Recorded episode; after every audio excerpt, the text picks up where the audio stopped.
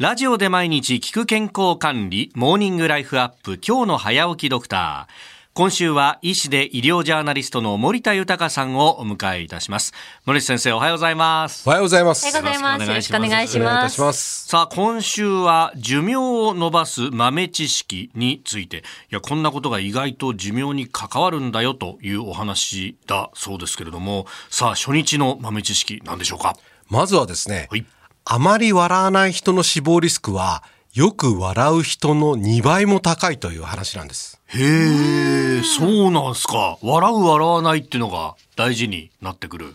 山形大学医学部が行った山形県の中高年1万7000人を対象とした研究によりますと、はい声を出して笑う機会が少ない人は死亡リスクや心臓血管病のリスクがおよそ1.6倍から2倍に高まるということが報告されたんですね。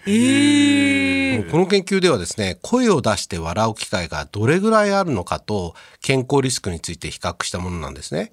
で、調査対象者の82.2%が週に1回以上笑っていたんですが、笑う頻度が月に1回以上あるものの、週に1回未満の人は全体の14%も占めていたということなんです。おー結構笑わない人ってのもいるもんですね。結構多いですよね。ねですよね。これでしかもポイントは声を出して笑うっていうことなんですね。そうなんです、ね。ニヤッとするとかの微笑む感じとはまた違うってことですよね。まあ、飯田さんも新業さんも週に1回は笑ってますよね。まあ、笑ってると思いますけどね。どんな時笑ってますか？なんだろう。でも放送中もね、笑ったりするだろうし。そうですね。まあ、ちなみにですね、この研究では笑う頻度が低かったあグループでは、はいタバコを吸う人とか、あとは運動していない人が多くて、あとまあ男性に多い傾向にあったということなんですね。ほで、ー。週に1回以上笑う人たちの健康リスクには問題なかったんですけれど、はい笑う頻度がですね、月に1回未満の人では、死亡リスクが1.95倍に増え、そして笑う頻度が月1回以上で週1回未満では、心臓血管病になるリスクは1.62倍ということなんですよね。月に1回以上笑ってくださいよと。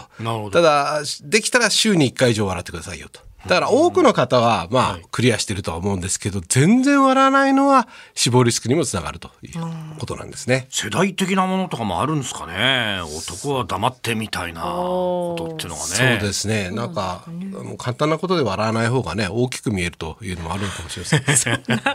まあね。でもこれ、笑わないってことでどうして死亡リスクが高まるんですか？おそらくですね、笑わないと交感神経が高ぶる状態が続いて、血管が過剰に収縮したりとか、あるいは老化したりするのかもしれないですよね。で笑うことで免疫力が高まるといった報告は聞いたことがあるかと思うんですけど、免疫力だけではなくて、はい心筋梗塞とか狭心症、脳卒中などの、まあ、いわゆる血管事故のリスク低下につながるということも、この研究で示されたということなんですよね。なるほどね。なんかですね、笑うことでポジティブな気持ちになりますよね。で、楽観的に考えることで、まあ、はいリラックスできて長生きに関連するんじゃないかなというふうに思いますし、まあ、逆にこう不安とか心理的な苦痛を持っている人っていうのは危険性が高まるのかなということが、この研究で示されたのかなと思います。なるほど。で、私ね、これ、はい作り笑いでどうなのかと調べたんですけど、どうなんですか？そういう研究は見当たらなかったあ、です。ないんあですかねどう思います？作り笑いとか愛想笑いとか、